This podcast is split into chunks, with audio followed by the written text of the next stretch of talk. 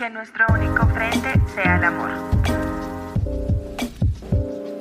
Hola seres, qué lindo que estén aquí en este espacio creado para conectar desde el amor y tejernos desde el corazón.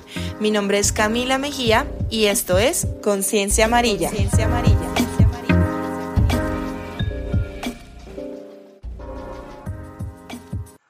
Hola, seres lindos, bienvenidos a nuestro tercer episodio de nuestro podcast Conciencia Amarilla. El día de hoy vamos a tratar un tema hermoso que es el tema del amor propio y para ello me pareció muy oportuno invitar a un ser que admiro demasiado. Es una personita muy bella que a través de sus experiencias nos comparte contenido fabuloso y enriquecedor. Eh, les doy la bienvenida a Dani Mesa. Dani Mesa nos va a acompañar el día de hoy, así que bienvenida, gorda, ¿cómo estás? ¿Cómo te encuentras el día de hoy? Hola, Cami.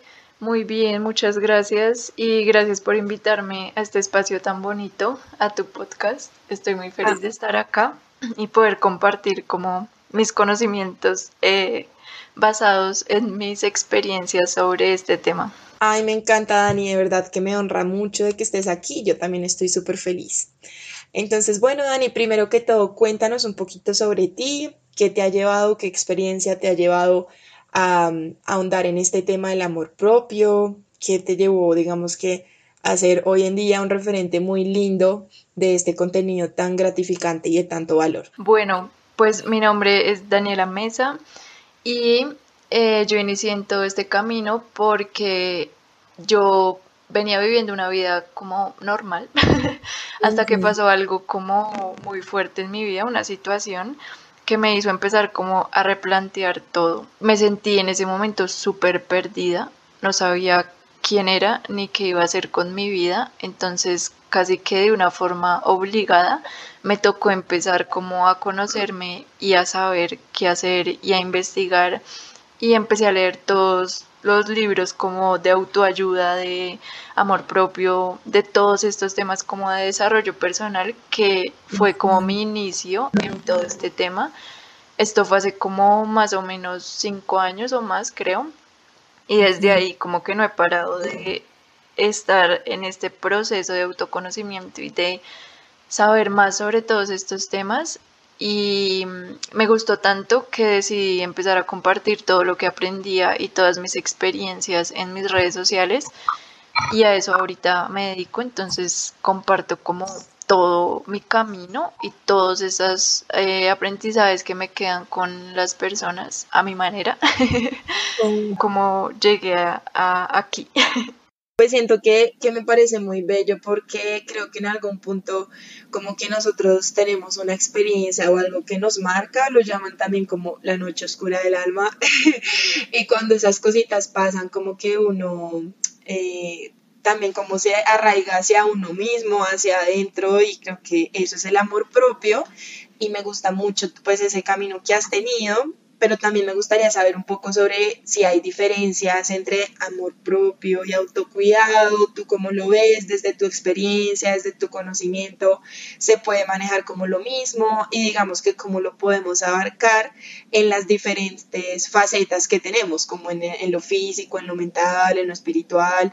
Em, me gustaría que ahondáramos mucho en este tema porque a veces siento que como es una palabra que hemos escuchado mucho, eh, no sabemos muy bien cómo es, cómo funciona, si, si el poner límites también es amor propio. Entonces me encantaría que nos compartieras qué has aprendido de esta, de como este, de este caminar. Bueno, pues eh, a esto que te refieres de estos dos términos de amor propio y autocuidado, siento que muchas veces podemos confundirnos porque se ha visto mucho el autocuidado como más hacia la parte externa eh, y más hacia como nuestro cuerpo externo y el amor propio tal vez algo como un poco más interno. Y durante todo este camino, yo creo que en algún momento también lo veía así como autocuidado, como, no sé, eh, cuidarme mi piel, hacerme mascarillas, todo este, este tipo de cosas. Pero ya durante todo este tiempo he entendido que el autocuidado va súper relacionado con el amor propio y hasta puede llegar a ser lo mismo. O sea, están como unidos. porque el autocuidado no solo se da como en esa parte externa, sino en todo, en nuestra vida, o sea, de verdad en todo, eh, tanto internamente como externamente, como en relaciones, en todo. O sea, al final el amor propio es cuidar. Entonces en este momento a mí me gusta unirlas y siempre tener presente que el autocuidado va hacia mí en todos los aspectos que puedan existir básicamente. Y Dani, digamos, tú nos podrías compartir un poquito como más específico entre esas facetas o esas, por ejemplo, lo que tú dices como en físico, en mental, cómo nosotros podemos cultivar ese amor propio en todas estas, bueno, en las facetas principales de nuestra vida, en las relaciones, en nuestra alimentación mental también, en lo que leemos, bueno, como me gustaría que habláramos un poquito como de cada una y pues según tu experiencia también como que, has visto que puede aportar o desde sí que nos puedas compartir como, como esa parte de lo físico, lo mental y demás. Pues digamos, a mí siempre me gusta dividir eh, como los aspectos de mi vida en, mucho, en muchas partes que llegan a ser como hasta 12 o más, pero se pueden resumir en las principales que pueden llegar a abarcar como todas al tiempo, que es esa, la parte física, la parte mental, la parte emocional, y la parte de relaciones. Y digamos que metería otra ahí como espiritual, eh, pero que la voy a meter tal vez mm, un poco en lo mental, pero también puede ser otra eh, aparte, pero ahorita me gustaría tratar como las más importantes, que pueden abarcar muchas, que son esas. Entonces, ¿por cuál quieres que empecemos? A ver, bueno, por la física, que es como creo que la que más conocemos, entonces empecemos como por la física.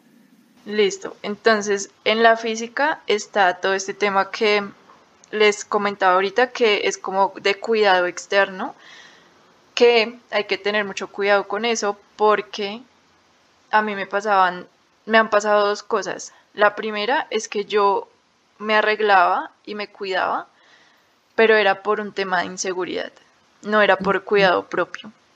Entonces, esto hay que tenerlo como muy claro y es como que si yo me amo, me cuido externamente y por mí me veo bien o me hago todo esto como para el bien de mi cuerpo y no solo por verme bien y por un físico que voy a mostrar. Entonces es algo así como que en, en, a mí me pasaba esto, que en un tiempo yo me arreglaba, pero era por eso, como por verme bien ante los demás. Y luego pasé a otro, otro estado totalmente contrario, que era que yo me sentía tan bien conmigo misma, que dejé a un lado todo ese cuidado externo y yo no me arreglaba, yo no, sí, no, no, me cuidaba, como que no me ponía cremas, no hidrataba mi cuerpo, nada, porque yo decía, como no, pues yo me siento bien, yo no necesito nada de eso. Y ahorita ya es como que, ok, ahorita ya lo estoy haciendo desde el autocuidado y el amor propio. Y es como que me cuido porque quiero hidratar mi piel, ¿sí? Me cuido porque quiero verme bonita, porque quiero sentirme bonita yo, no por los demás. Em, y ya no viene desde ese como, ay, no, yo me siento bien, entonces no hago nada, o yo me siento, yo me necesito sentir bien conmigo misma, es como me cuido simplemente y por eso me arreglo, por eso me, me, pongo mis cremitas, mi bloqueador, porque me cuido del sol y todo esto. Me encanta porque mira que ahorita que pues estoy aquí como en la montaña, uno diría, no, pues uno mantiene en sudadera, pues quién lo va a ver a uno, nadie. Entonces sí, creo que mirar desde ese punto de vista, como desde la intención, es muy bello porque a mí me pasa y también me pasó la época en que literal no me arreglaba nada porque uno está bien y uno dice, ay, qué carajos, ya no me importa, pero pues a la final es por uno, no es como por los demás. Entonces, literal, pues aquí hago de cuenta que voy a salir y pues para mí misma es como me arreglo todo, porque imagínate uno aquí pues solito, como que no sería muy chistoso porque en serio mantendría en pijama, por ejemplo. Y pues como que siento que eso también te, te cambia el ánimo, como que obviamente ideas que uno puede estar en pijama, pero el estar tú arreglado por ti mismo, el verte al espejo, el cuidarte el cabello, en comer algo sano, como que tú dices esto me va a dar energía, siento que eso también como que le cambia a uno el ánimo increíble, no sé, me parece sí. Sí, no, y mira que a mí me ha pasado, de hecho yo muchos días me quedo en pijama, por ejemplo, ahorita estoy en pijama. sí, pero, sí, exacto.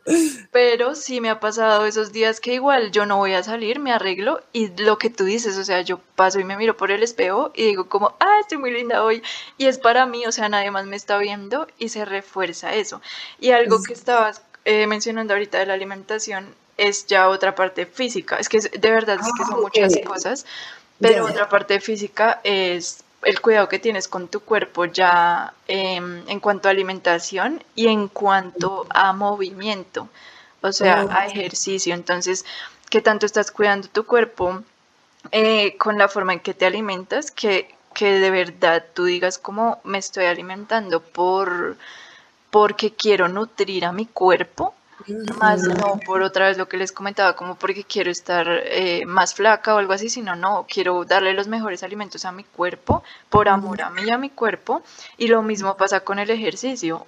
Eh, no quiero hacer ejercicio porque quiero tener un cuerpo perfecto, sino porque es que quiero que mi cuerpo sea fuerte, quiero poder salir y poder caminar o poder correr sin que me vaya a morir. Parece muy hermoso porque también lo he visto mucho, digamos, en mí como que hace unos que cuatro o cinco años yo iba al gimnasio, era por, de verdad, una obsesión tenaz por adelgazar, me miraba al espejo y me sentía gorda, o sea, en serio, re loca, pero ya como que he ido sanando esa relación y de verdad que cada vez y hoy en día, eh, que soy más consciente de lo que me, digamos, de mi alimentación, de que hago yogas, porque literalmente eso a mí me ayuda a estirar, me ayuda a estar en pausa, como que de verdad lo hago es por mi bienestar y he visto resultados sin yo pensar en el resultado, ¿me entiendes? Como que he visto que mi salud y mi cuerpo y todo se siente mucho mejor, no, digamos, mi gestión ha mejorado y demás, pero ya no lo hago como por, por mi cuerpo de que se luzca flaco o lo que sea, sino que literal como que me amo y también cuando que cuando como no sé, una hamburguesa, una pizza me la disfruto, antes era como no, me comí esto y me mejor dicho me da culpabilidad de todo. Entonces, eso también me parece muy bonito, como reconocer que son procesos y que, y que también es, es muy bonito verlo desde una intención, como desde el amor. Exacto, y también desde la intención del cuidado. Y mm. también desde la conciencia, porque eso también me pasa. Yo trato siempre de comer súper sano, pero yo no tengo dietas ni me limito, ni digo, no, esto no lo puedo comer o algo así, porque al yo saber que quiero comer sano, pues escojo alimentos sanos. Y en el momento en que quiera uno que yo sé conscientemente que no es sano, no es como que, uy, no, horrible, sino que pues es que normalmente lo que como es sano, me puedo dar ese gusto tranquilamente porque no, no es algo que haga normalmente y, y, cuando me lo como no me siento mal por eso, porque igual yo sé que yo me estoy cuidando la mayoría del tiempo.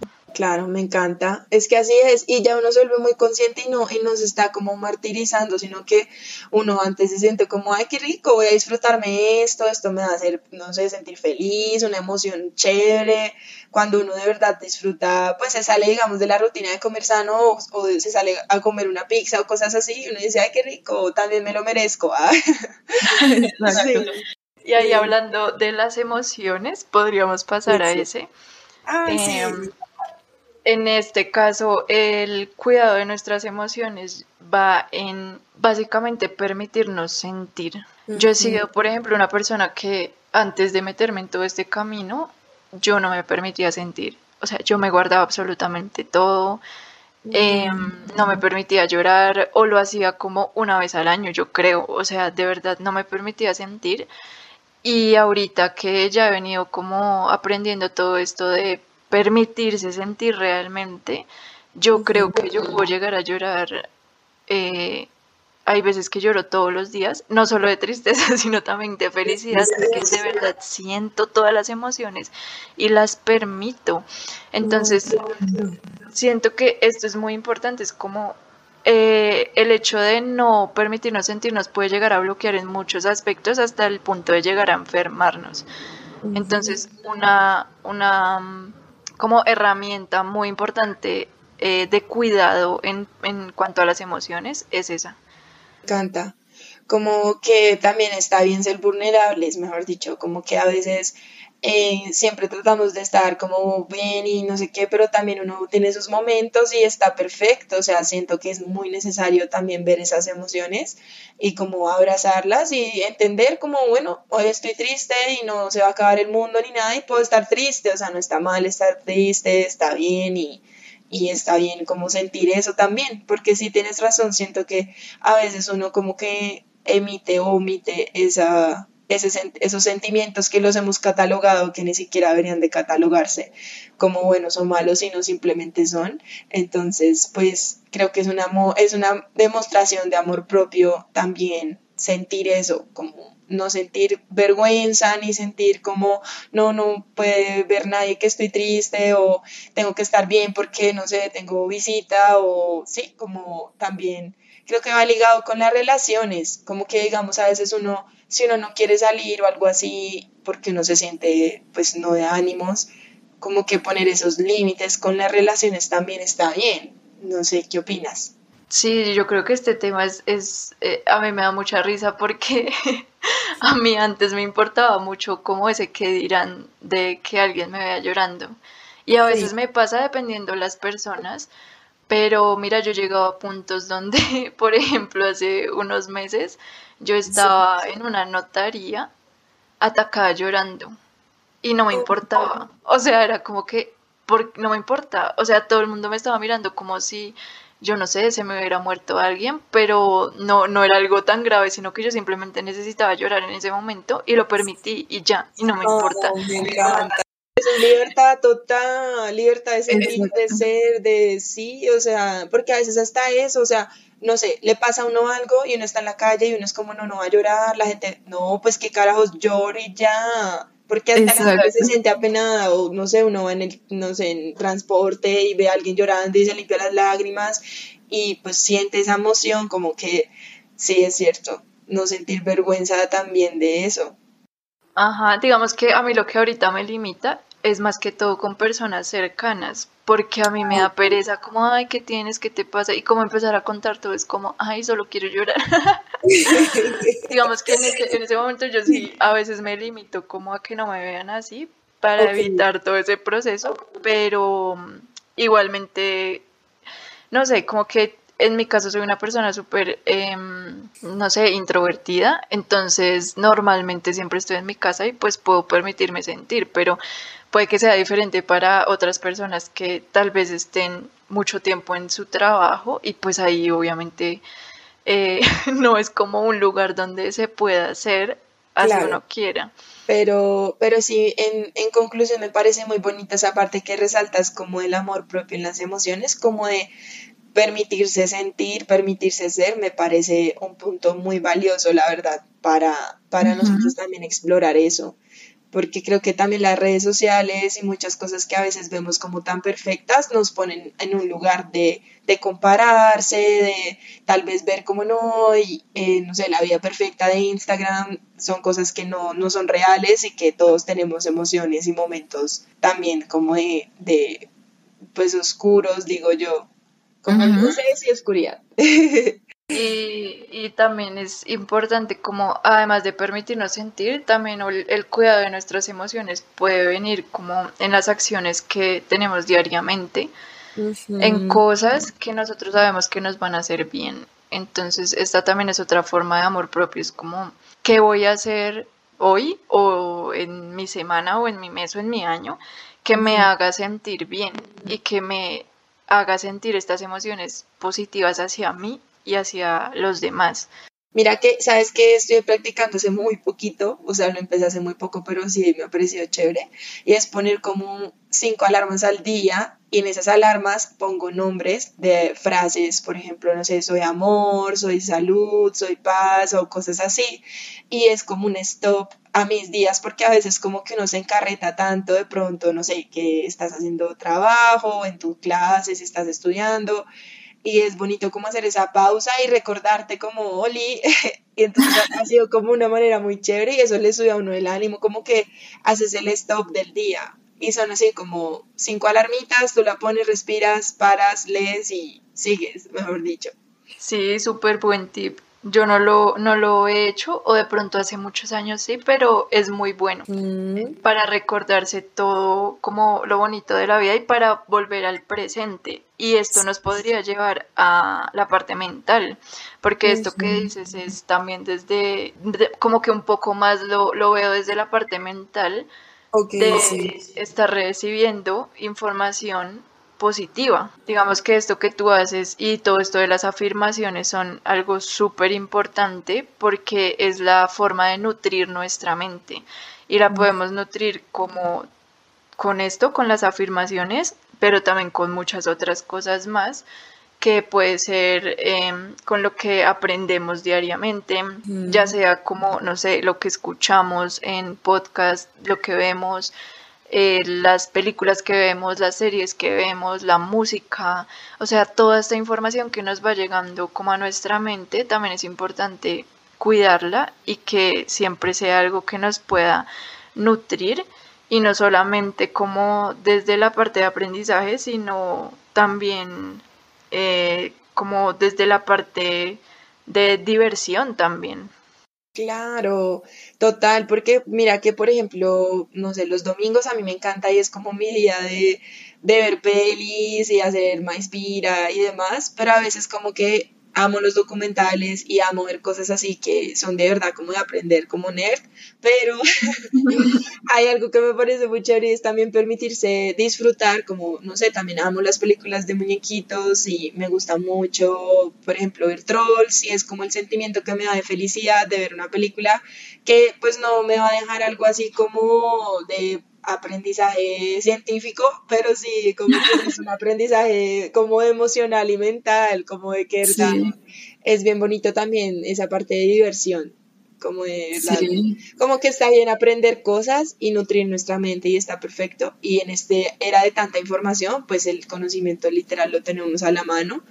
Eh, y también permitirnos, es divertirnos con ese conocimiento, divertirnos con esa parte de nutrición mental. Sí, es, es súper importante. Y otra cosa que, hablando como de la parte mental, es importante, son las creencias que tenemos. Que esto es algo que ya va más profundo y siento que aquí tal vez es como esa parte oscura del amor propio.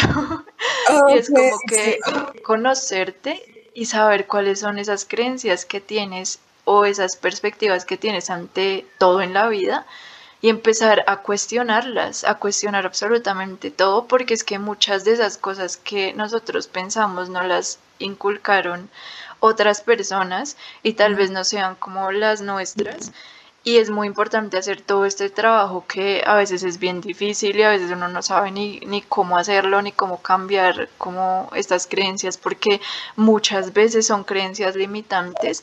Entonces, esta parte también es muy importante trabajarla como, o sea, porque me amo, voy a conocerme y voy a, a saber qué es lo que está pasando por mi mente, qué es lo que yo pienso, lo que opino sobre cosas y empezar a ver si realmente sí es lo que, lo que me parece que está bien a mí o no. Ok, claro, las creencias limitantes que también muchas veces no nos pertenecen a nosotros y es más bien como ese autoconocimiento, como empezarse uno a cuestionar, eso me parece muy importante también porque como que es, a mí se me hace un poco complicado el tema del proceso de cambiar el chip porque es reprogramar literalmente la mente, pero desde que uno tenga la iniciativa y desde que uno tenga como ese querer mirar adentro, querer conocerme, querer saber qué me gusta, qué no me gusta, si esto lo adquirí por creencias de externas o esto lo adquirí por mi experiencia.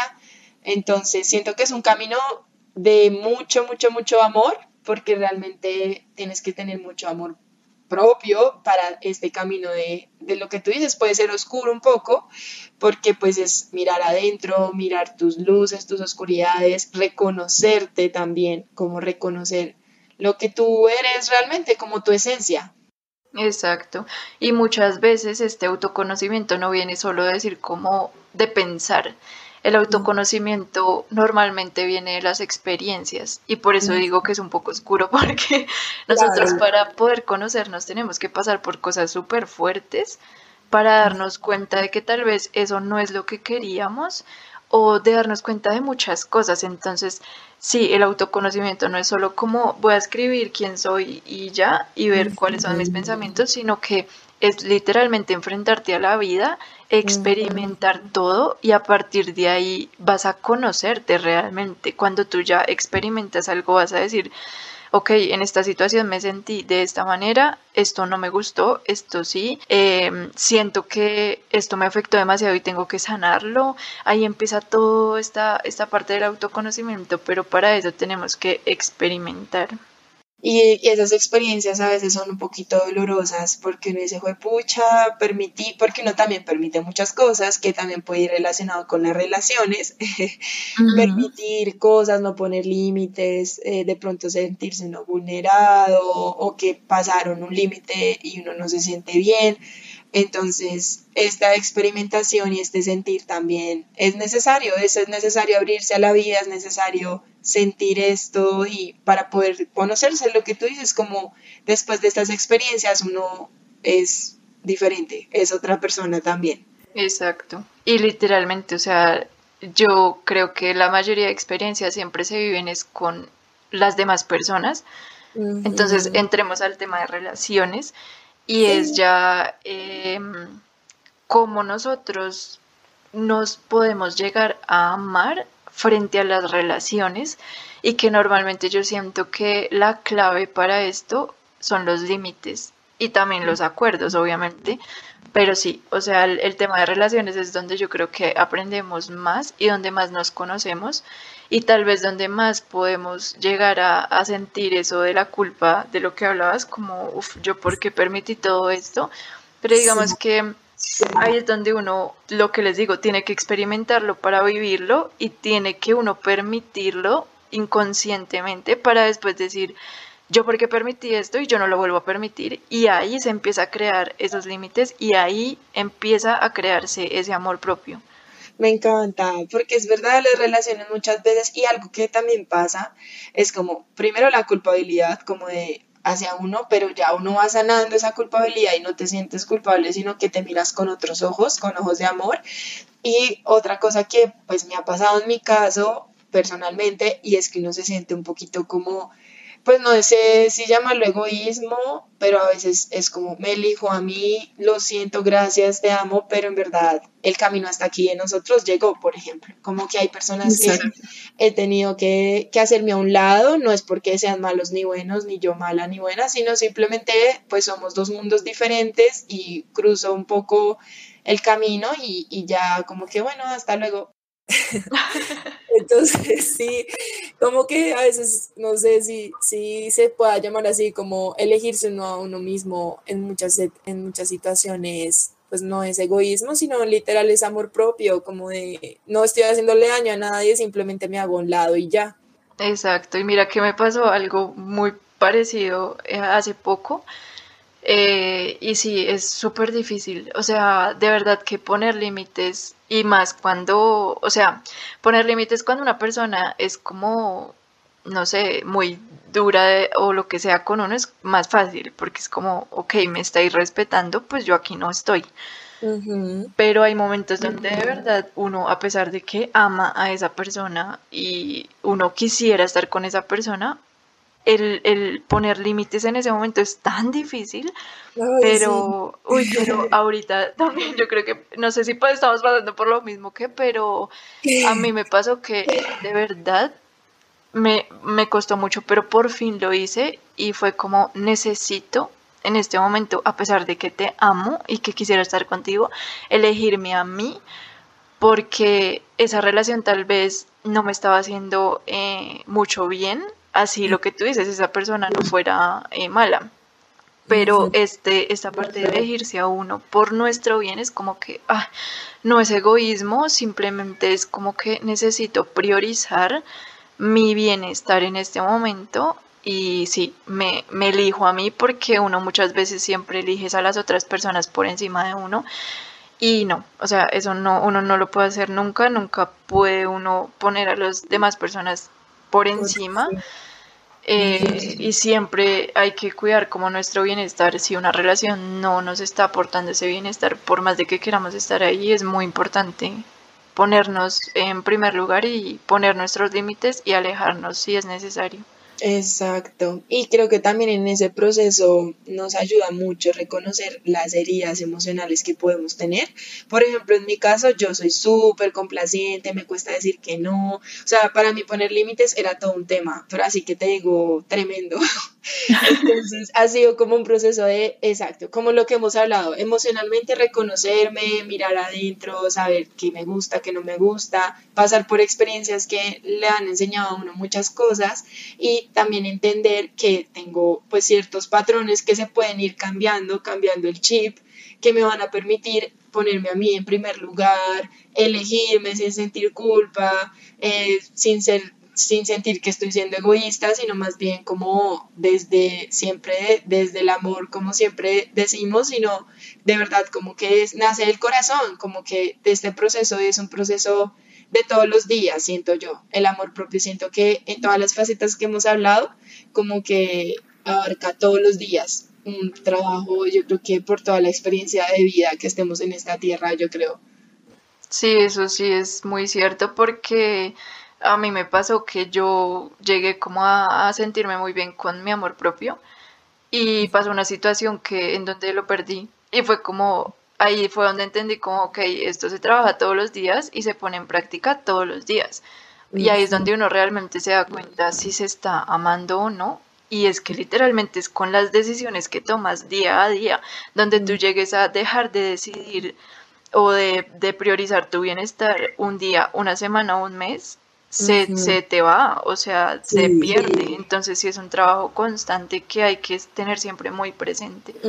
Como que, ¿sabes qué pasa? Siento que pasa con el amor propio, que no es como una meta al que llegar, porque nunca vamos a decir, no, yo ya estoy 100% amor propio, sino es como el proceso, como ese proceso, proceso, proceso, y es un proceso de todos los días, de verdad que creo que esa es la conclusión que podemos sacar como de nuestra conversación de hoy que es cultivarla todos los días, que va a haber un día en que demos tres pasos adelante y el otro va a haber tres pasos atrás, pero seguimos, seguimos, seguimos y siempre es un aprendizaje todas las experiencias y temas que, que tengamos. Sí, es un proceso y también se puede decir que, no sé, yo lo veo como un hábito. Me parece, así es, es un hábito diario, literal, constante. Mi Dani, gracias por este tiempo tan hermoso. Y bueno, antes de cerrar, me encantaría que eh, nos contaras un poco sobre libros, serie, peli, documental o obra de arte que haya tenido en ti una huella, un antes y un después, que tú digas, no, esto me marcó y les quiero compartir el día de hoy. Bueno, pues eh, siempre me gusta recomendar un libro que hasta ahora es mi favorito y siempre lo ha sido, que se llama La Maestría del Amor. Este libro es para mí como mi Biblia. Se, basa, se basa mm, en las relaciones más que todo, pero en general el libro literalmente te explica cómo vivir desde el amor en todo sentido. Entonces sí, este es como el mejor libro que yo he leído y es súper fácil de leer y entender. Entonces esa es como mi recomendación en cuanto a libros. Y eh, hay otro que no es como algo tan específico, pero es un tip que a mí me ha servido demasiado y es dedicarme canciones. Todas oh. esas canciones que siempre como que decimos como, ah, como esas canciones de amor que le dedicamos a otras personas, dedicarnos a nosotros mismos hace, ay, yo no sé, yo, yo, para mí eso es como una herramienta tan potente de amor propio porque literalmente te estás dedicando canciones de amor a ti.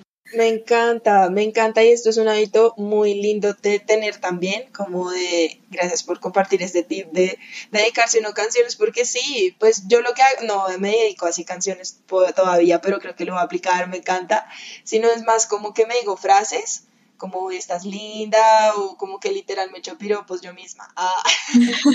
También sirve. Pero sí, lo de las canciones me parece muy lindo, en serio, como que qué lindo, qué lindo hacer eso, porque uno espera que no le dediquen canciones divinas que autodedicadas son lindas, aunque bueno, también digo, les autodedico, nos autodedico esta canción, eso es cierto. Sí, sí, sí, es, es, es muy lindo, o sea, a veces a mí me pasa que digo como ay, esta canción está re linda para dedicársela a X persona. Eh, o cuando tenga novio o lo que sea, y es como, ¿y por qué no me la dedico a mi hija? Y yo me la dedico. hay unas canciones que son increíbles y últimamente siento que también por medio de las canciones hay mucho aprendizaje, mucho cambio de chip, como que eso te lo estás diciendo a tu subconsciente, entonces me encanta. Sí, literal. Ay, bueno, pues mi Dani, muchas gracias por compartir este espacio tan fabuloso. Ya saben, La Maestría del Amor. Ese libro es de el que escribió... Los cuatro cuartos, de Miguel Ruiz. Eso, ok. Entonces, bueno, me imagino que es sencillo de conseguir. El otro tip es cantarse así cancioncitas, eh, pues autodedicadas.